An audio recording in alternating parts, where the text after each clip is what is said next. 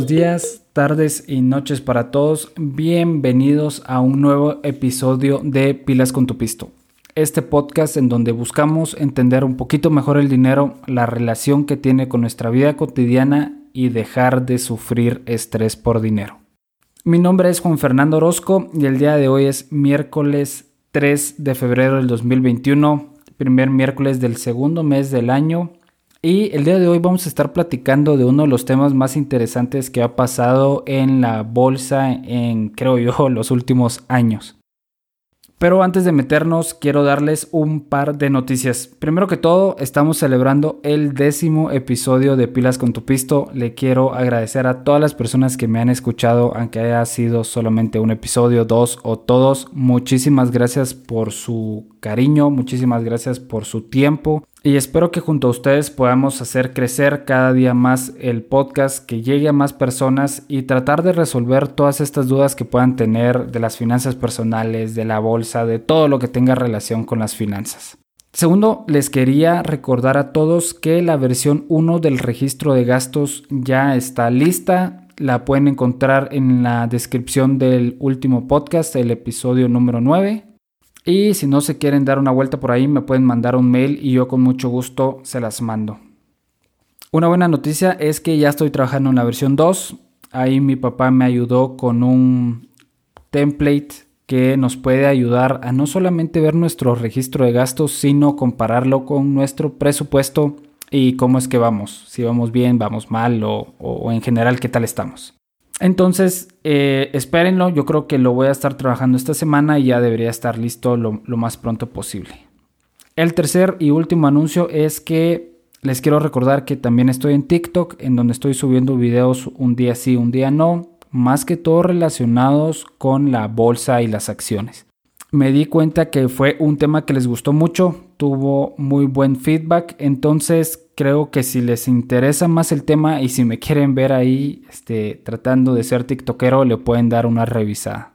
Pero bueno, vámonos al tema de esta semana. Y les quiero decir que es un tema que me pareció muy interesante. Creo que la semana fue muy, muy movidita por, por todo lo que sucedió.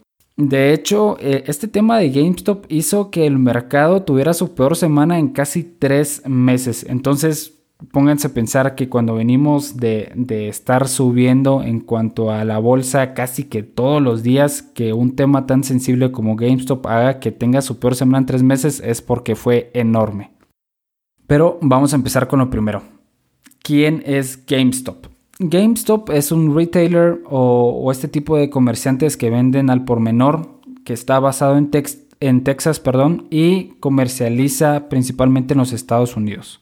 Actualmente tiene más de 5.000 tiendas físicas y GameStop es una de esas tiendas emblema de Estados Unidos, junto a Macy's, junto a JCPenney, junto a todo este tipo de retailers que vemos en casi casi que todos los malls en, Estados Unidos. Si han tenido la opción de viajar, principalmente hace algunos años, porque ahora ya no tanto, eh, seguro lo vieron junto a Toys R Us, ese tipo de tiendas emblema que tenían los Estados Unidos.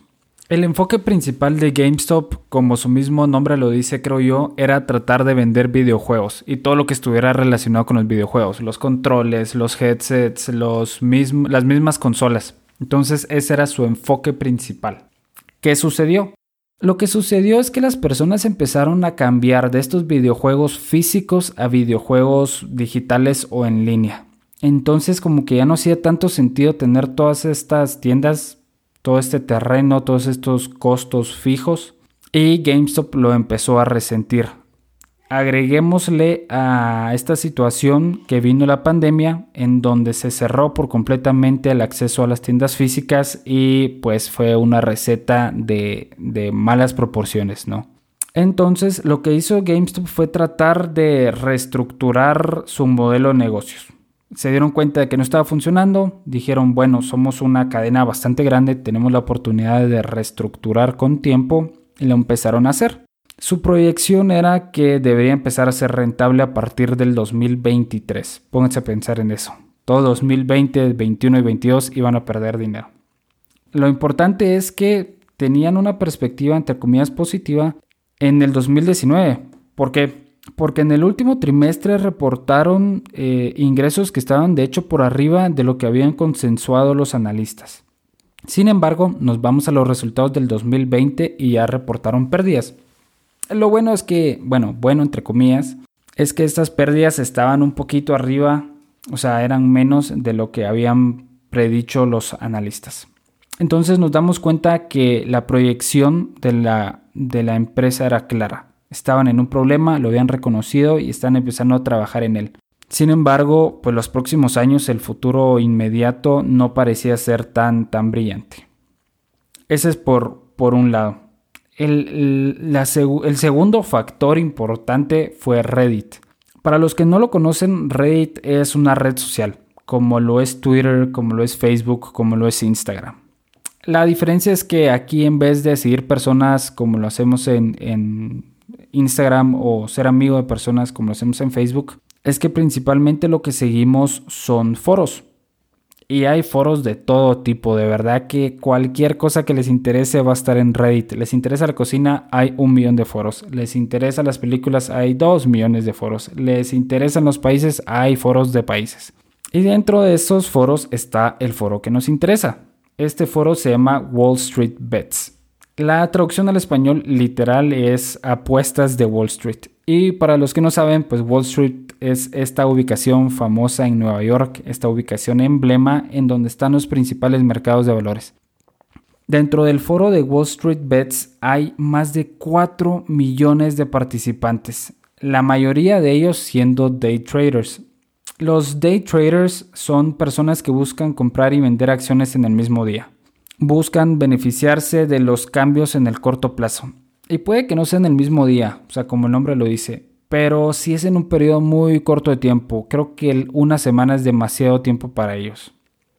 Y lo, lo, interesante es que en este foro se hablan principalmente, como su nombre lo dice, de apuestas. Literalmente apuestas. Es como ir al casino, jugar este, ruleta y apostarle al rojo en donde están estas eh, oportunidades por medio del mercado de valores de hacer dinero fácil y de hacer dinero rápido. Y bueno, les quiero dar mi opinión. Yo me metí a revisarlo porque, de hecho, un muy buen amigo, JP, te mando un saludo, eh, nos lo había comentado desde el 2020. Y realmente no me había metido porque no muy me interesaba el tema, pero pues con todo esto de, GameStop me eh, hice mi cuenta y todo y me di cuenta de lo siguiente. Primero, la cantidad de posts que hay es enorme. O sea, con 4 millones de usuarios activos, la mayoría de ellos, hay muchísima información, muchísima, muchísima, muchísima. Salen posts por todos lados, salen estrategias constantemente. Segundo, me impresionó el capital de las personas que están ahí. ¿Por qué? Porque es muy variado. Hay inversionistas que tienen algunos cientos de dólares y hay unos inversionistas que tienen algunos millones de dólares. Entonces la diferencia entre el net worth o este valor neto de, las personas que están ahí es eh, enorme. Esta diversidad usualmente en Wall Street no se da tanto. O sea, las personas que tienen mucho dinero se juntan con los que tienen mucho dinero, las personas que tienen poco dinero se juntan con los que tienen poco dinero. Este foro unió esta diferencia. Tercera, y una de las más importantes, em, me di cuenta que las personas que están ahí tienen un profundo conocimiento del mercado de valores y del mercado financiero. Y no me refiero a que saben si va a subir o bajar eh, las acciones. Creo que nadie lo sabe con certeza, solamente se pueden hacer predicciones, pero sí tienen un conocimiento impresionante sobre los fundamentales llegó a tal punto de ver las estrategias que estaban dando que me sorprendí en un nivel realmente alto. ¿Por qué? Porque son estrategias complicadas y complejas. O sea, no es nada que no te enseñen en la universidad probablemente, pero sí significa que o has tenido años de experiencia o le metiste una cantidad de tiempo significativa a tratar de hacerlas. O sea, porque sí sabían muy bien lo que estaban haciendo. Ojo, que sepan los mecanismos eh, alrededor de la inversión no significa que su inversión vaya a ser rentable, porque podemos tener una estrategia complicadísima con un millón de, opciones y aquí y allá, pero no significa que nos va a hacer dinero, solo significa que pues estamos complicando nuestra estrategia. Pero sí me sorprendió eso. honestamente me sorprendió mucho, ni para bien ni para mal, pero sí las personas que están ahí tienen conocimiento del mercado financiero. Dentro de, dentro de estas estrategias que se pueden hacer está el famoso short selling o la venta en corto de acciones. Y pues bueno, ¿qué es esto? Vender en corto es, vaya, una estrategia que podemos utilizar cuando pensamos que el precio de una acción va a bajar lo que hacemos es que pedimos prestada esta acción que creemos que va a bajar de precio, la vendemos y eh, al recibirla prestada obviamente nos comprometemos en algún momento legal y contractualmente a reponerla en una fecha específica. Si el precio de la acción se reduce, nosotros ganamos. Si no entendieron esto, ahorita les voy a dar un ejemplo súper sencillo para entenderlo. Digamos que tenemos una acción de una aerolínea que pensamos que ahorita en pandemia le va a ir mal. Esta acción cuesta 100 en el mercado actualmente. Al venderla en corto lo que hacemos es que pedimos prestada esta acción usualmente a nuestro broker y él no la da. Lo que hacemos es que la vendemos inmediatamente. Entonces tenemos un ingreso de 100. Lo que va a pasar es que pasa el tiempo y en un mes la vamos a tener que reponer. Siendo un mes ahorita un tiempo arbitrario, puede ser un día, dos, una quincena o seis meses.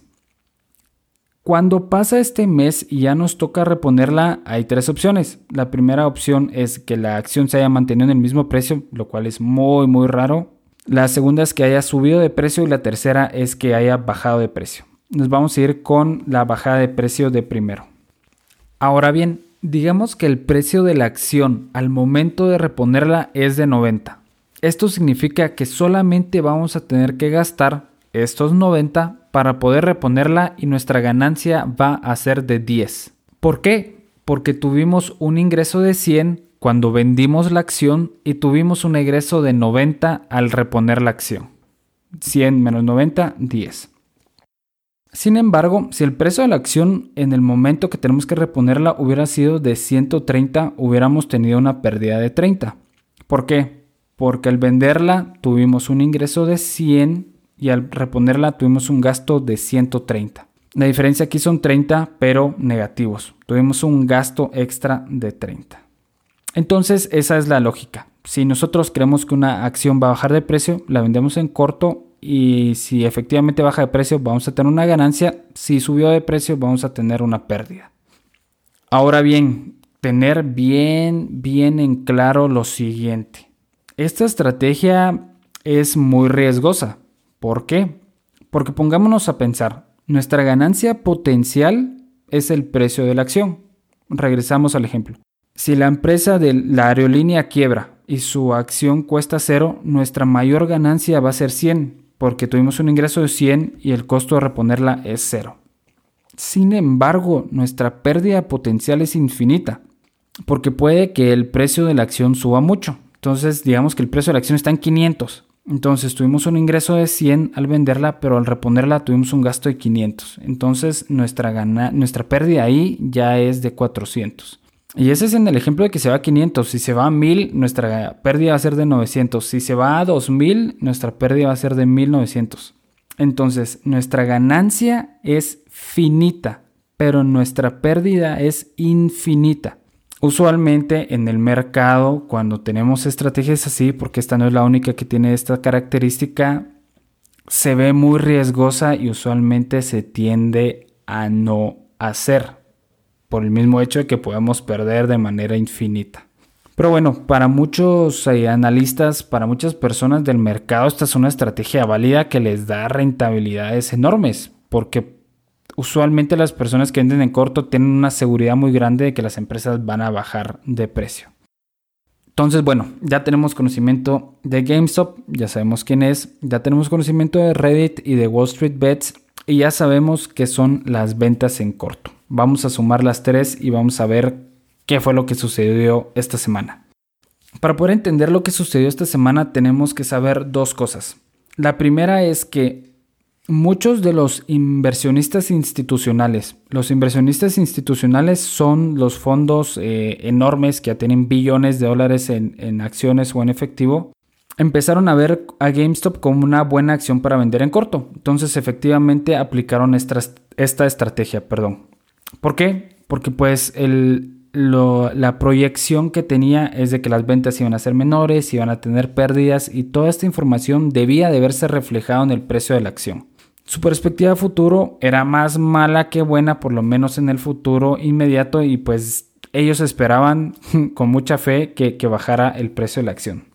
La segunda parte es que muchos inversionistas pequeños o personas que no tienen billones de dólares para, para invertir pensaban lo opuesto veían que GameStop se estaba transformando, eh, su modelo de negocio estaba cambiando a, ventas en línea, habían tenido inversionistas grandes que los estaban respaldando y pues su gobierno corporativo había cambiado bastante. Y también vieron que era una de las acciones que más estaban vendiendo en corto. Este, este hecho es muy muy importante. Entonces, los fondos institucionales grandes la veían como una acción que iba a bajar de precio, pero las personas o los inversionistas, eh, estos day traders, pensaban que era una acción que tenía un potencial. Entonces había esta discrepancia de opinión. Entonces lo que sucedió es que se hizo un plan. Yo creo que al principio las personas no se dieron cuenta de la repercusión que iban a tener, pero el plan era que iban a comprar GameStop en masa. De esta manera iban a poder subir el precio por pura ley de oferta y demanda y además iban a poder lastimar a los fondos institucionales. Cuando pasa esto se llama eh, short squeeze. El short squeeze es que una acción que está muy vendida en corto se enfrenta con la realidad que en algún momento va a tener que reponerla. Entonces, estos fondos institucionales habían vendido en corto la empresa, el GameStop, hace mucho tiempo. Y lo que sucedió es que por estos días tenían que empezar a reponerla. Entonces, cuando la tienen que reponer, pues la tienen que comprar de nuevo. Entonces, estos eh, inversionistas de Wall Street Bets, estos day traders, se dieron cuenta de estos y aprovecharon. En la realidad es esta, pónganse a pensar. Estaban primero estos inversionistas pequeños, estos day traders, comprándola con todo su capital. Y además estaba esta necesidad contractual y legal que tenían los fondos institucionales grandes de reponer la acción, lo que significaba que también tenían que comprarla. Y como hay un número finito de acciones, pues la ley de oferta y demanda iba a disparar el precio para arriba. Entonces se formuló la tormenta perfecta. O sea, por eso es que les decía yo al principio que las personas que están en Wall Street Bets saben más de lo que uno creería. Realmente algunas de sus estrategias producen frutos y este es el perfecto ejemplo. Pero bueno, hubieron otros factores que también eh, afectaron que el precio de la acción subiera. Uno de ellos es que personajes como Elon Musk, este cofundador de Tesla y de SpaceX, tuiteó acerca de la acción, tuiteó acerca del foro de Reddit. Entonces el precio de la acción explotó. Pero bueno, eso fue lo que sucedió. Al final subió mucho el precio de la acción. El resultado final que fue después de todo esto que sucedió yo creo que al final los day traders, Wall Street Bets, todos estos inversionistas minoritarios ganaron, por lo menos parcialmente. Lograron que una acción que costaba 20 dólares llegara a costar casi 500 dólares. Y en el paso lograron llevar a la bancarrota un par de fondos institucionales que tenían activos cercanos a los 10 billones de dólares. Pónganse a pensar en eso. Y más importante aún, hubo personas comunes que hicieron ganancias ridículas con muy poco capital.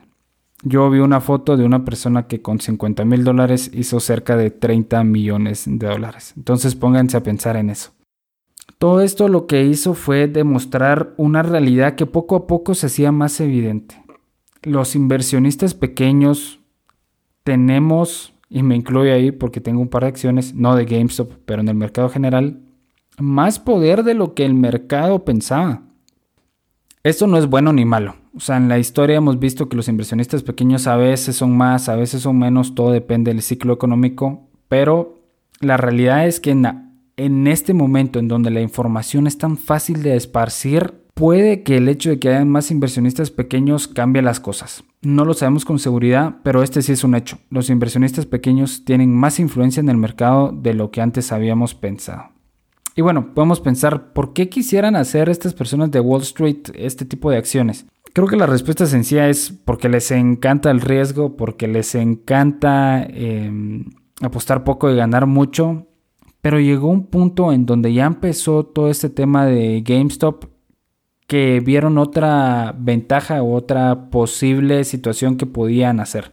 Y era eh, algo que sucedió, llevar a la bancarrota a fondos institucionales. ¿Por qué? Porque venían los fondos institucionales y les decían que la acción iba a bajar de precio, que no podían seguir subiendo artificialmente el precio de esta acción que al final lo que, los que iban a perder eran, eran ellos, porque iban a comprar una acción que, por ejemplo, GameStop estaba a 300 dólares y en una semana iba a estar a 30. Entonces, lo que hicieron los, los inversionistas pequeños fue demostrarles que no.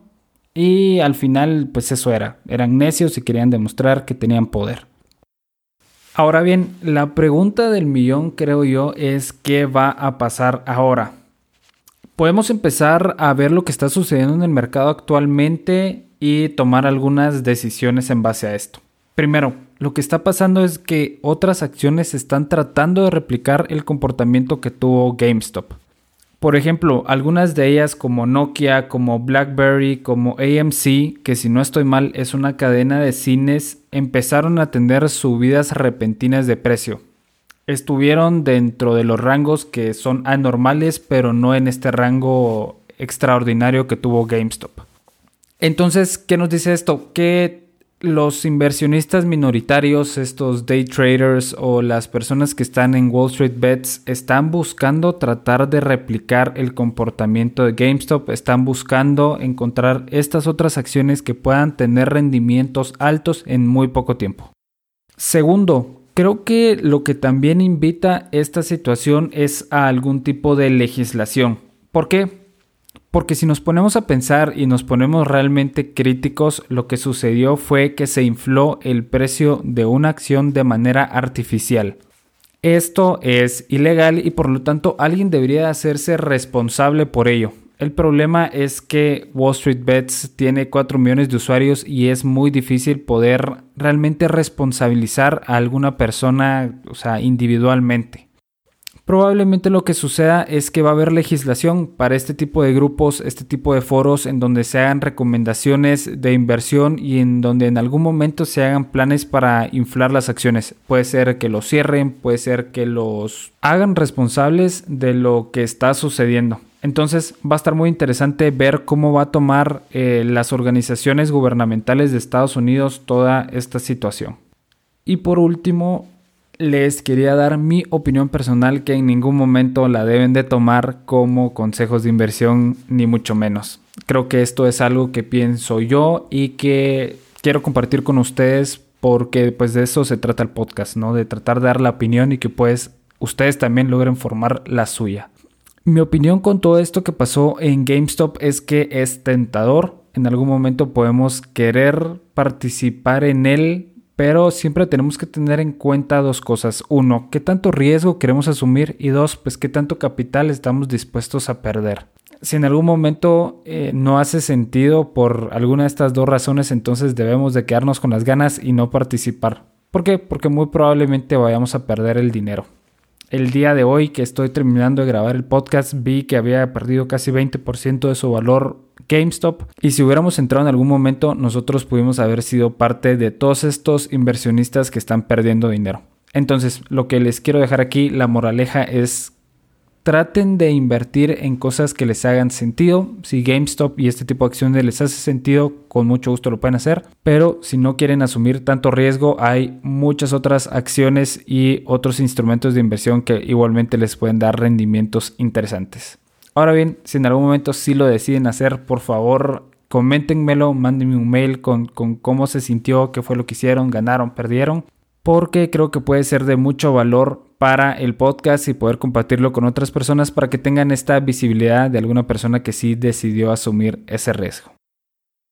Espero que les haya gustado mucho el tema de hoy. Realmente a mí me pareció una noticia extraordinaria, una noticia impresionante. Nos da un poquito de sensibilidad hacia dónde se está moviendo el mercado actualmente y pues nos da a nosotros esta oportunidad de empezar a pensar si queremos estar en el mercado actualmente, si nos queremos esperar un poquito de tiempo a que se enfríe o en general qué es lo que buscamos hacer con nuestras inversiones en el mercado de valores. Si en algún momento no me expliqué muy bien las ventas en corto, las opciones, me pueden mandar un correo y podemos hacer una parte 2 de este podcast tratando de explicar un poquito más a detalle qué son todos estos términos que en algún momento pueden ser complicados.